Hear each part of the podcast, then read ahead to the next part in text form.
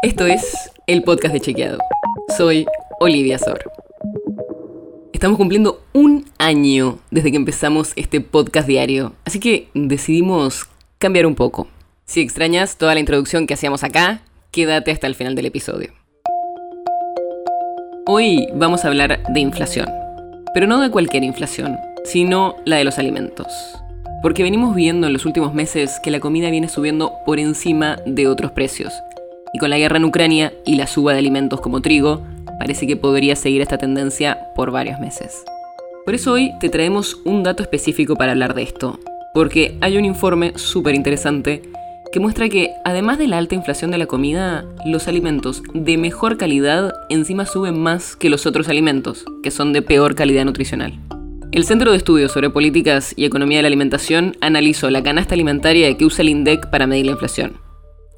Y al ver los datos de febrero, identificaron que los alimentos de mejor calidad nutricional tuvieron en seis meses un crecimiento que en promedio es de un 60% mayor que otros, como los panificados o las harinas.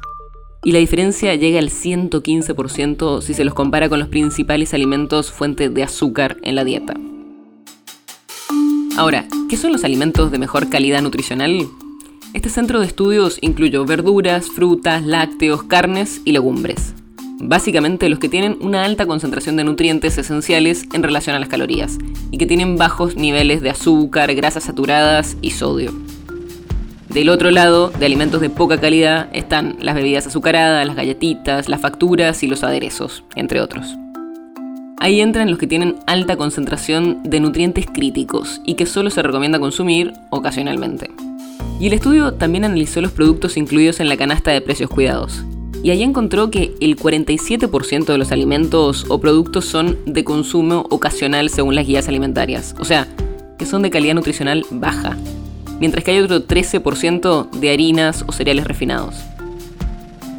Los alimentos que se supone que habría que promover como legumbres, hortalizas, frutas y lácteos, solo hay un 21% en precios cuidados, o sea, uno en 5.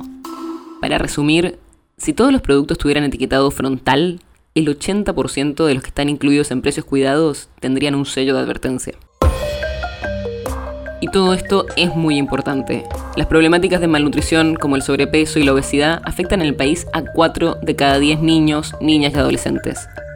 Y en los adultos, la obesidad es un 20% mayor en la población de ingresos más bajos, lo cual, dicen los especialistas, muestran que hay una relación entre ingresos y sobrepeso. Solo una aclaración, después de que se hizo el estudio hubo una actualización del programa de precios cuidados. Este estudio está hablando de la versión anterior. Si quieres saber más sobre esto y otros temas, entra a chequeado.com o seguinos en las redes. El podcast de Chequeado es un espacio en el que de lunes a viernes te contamos qué de lo que escuchaste o circuló es verdadero o falso. Y te traemos datos para que puedas entender mejor las noticias. Si tienes una idea, algún tema del que te gustaría que hablemos en un próximo episodio, escribinos a podcast.chequeado.com. Y si te gustó este episodio, seguinos en Spotify o en tu app de podcast favorita y recomendanos a tus amigos. Es una producción de Chequeado, producción en colaboración con Posta. La nota sobre la que se basa este episodio fue escrita por Lucía Martínez. La producción está a cargo de Martínez Lipsuk y Sebastián Chávez, y la edición es de Nacho Garteche. Yo soy Olivia Sor. Hasta mañana.